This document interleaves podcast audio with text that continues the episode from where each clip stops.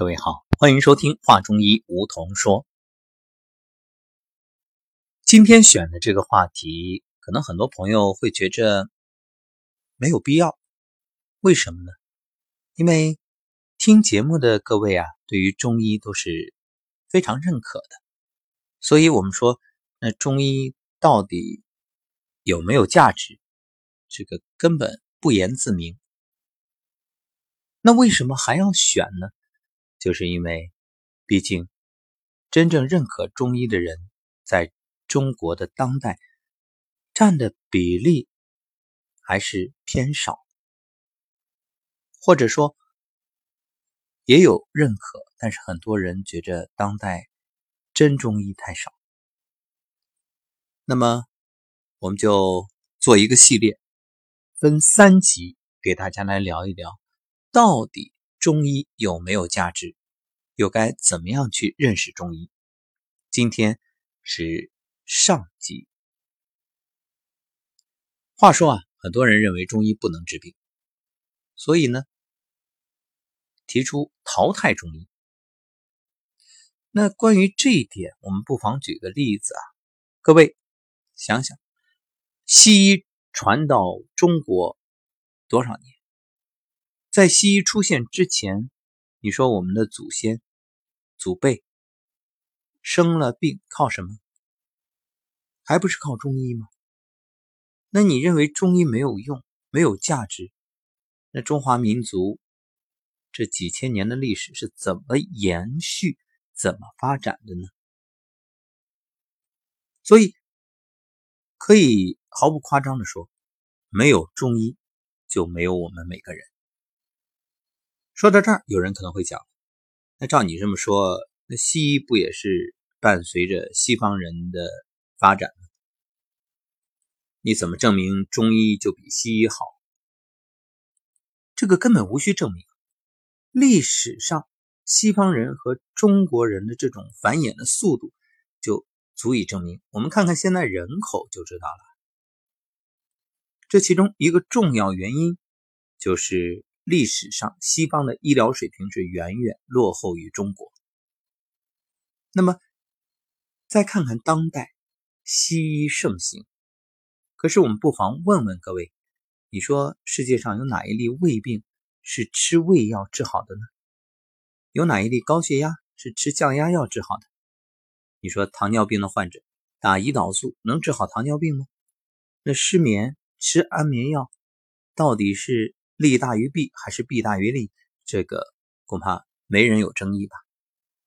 可以这样说，这些方法不仅治不好病，相反，它的副作用、并发症反而使病情雪上加霜，造成你最终啊得不偿失。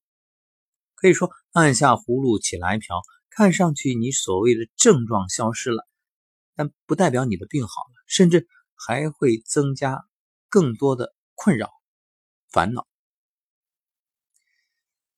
那么，西医抗生素和这种化学药品可以说是越用越不灵，而且副作用越来越多。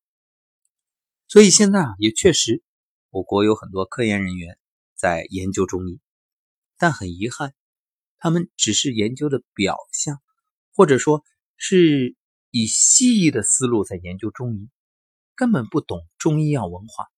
甚至阴阳表里、五味六气、升降沉浮这些最基本的都不懂，那你用西药的标准去规定中药，这说起来实在是可笑。所以可以这样说：如果不理解东方智慧，而是用这种所谓中药有效成分的思路来研究中药，那这其实还是换汤不换药。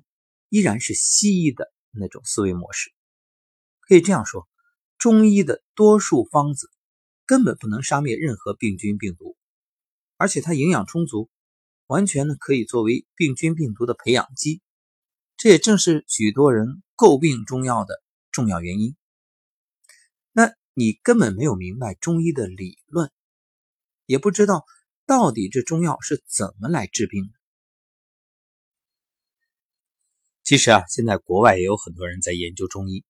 有一点可以肯定，他们可不是为了保护我们所谓中国的传统文化啊这种文化遗产，他们是因为觉得中医很神奇啊，所以来研究，想要为他们来做服务，或者说是追求经济利益啊。在日本，所谓的汉方其实就是中药，但是这国内。反而倒是许多人在打击中医，甚至啊说要灭了中医。不知道这些人到底是出于何种目的。不过有一点可以肯定，就是西医只要能治的病，中医肯定能治，那治疗效果也比西医要好。西医治不了的病，中医依然能治。你说中医无效？那究竟是不能治疗感冒呢，还是不能治疗肺结核呢？很多人都举这个结核的例子，说中医无用，治疗不了。其实，在真正的中医眼里啊，这个话题很可笑。中医所讲的五劳七伤骨征之病，难道不包括结核吗？说起来，中医治疗结核的历史啊，那还是建议。那些否定中医的人，好好的看看书啊，补补课，不要再信口开河。那西医治疗结核用药很毒，这个很多人知道。那么中医治疗结核呢，用药却很温和，这个却是很多人所不知的。那为什么医院反而要用剧毒的西药，却不用温和的中药呢？为什么感冒的时候？医院也不用中药，而要用西药去治疗？那可能很多人会用这样的问题来询问。其实很简单，就是因为人们对中医不了解、不信任。中医啊，极少有这种像西医那样的所谓的同病同治，基本上都是一病一方。所以不懂得中医辩证的人。照抄别人治疗结核的成功验方来治疗结核，那除非运气很好，正好碰上了，否则一般都没有效。所以就导致很多庸医啊发出这样的感慨，说：“哎呀，这个治疗结核的方子没有效果。”所以转过头他就用西药，因为西药简单呀，看说明书就会。啊，这个你有没有医学常识，你都能用药。不懂辨病论治，所以生搬硬套，拿着中医药方直接就下药，结果可想而知。所以中医的名声都是毁在这些庸医手里。即使像治疗感冒这简单的问题，中医都有一整套完整的治疗理论，分型治之，效果比西医好很多，绝对不会像西医这样啊，只是消除你的症状，反而那个药物对身体还有伤害。那中医一定是考虑根本，绝不会说为了治疗症状而伤害你的根本的元气啊阳气，像这样的得不偿失的事中医不干。所以你知道现在为什么慢性咽喉炎、慢性支气管炎那么多，就是因为都是用西医的方式治疗感冒，它只解表不顾本，所以导致现在后遗症逐步显现。中医博大精深，玄之又玄，所以不是中医没有用，而是真的中医太少。就好像去年闹得沸沸扬扬的太极雷雷挑战这个散打一样，你说你太极雷雷你输了，就代表传统武术不如散打吗？这真的很荒谬啊！你一个人能代表谁呢？西医治病。用的是别人的理论、别人的仪器、别人的药，啊，根本不依赖个人智慧。中医呢，树皮草根，寻常之物，放在中医面前的中药材只是原料。中医只有把这些树皮草根合理配伍，才能治病。只有配伍出来的方剂，才算治病的药。所以，中医需要的是个人的智慧。因此，愚钝的人永远做不了中医。但是，只要会用仪器，只要会操作啊，就可以成为西医。因此，那只能算作操作工。当然要说明一点，我们在这里绝无任何贬低之意啊。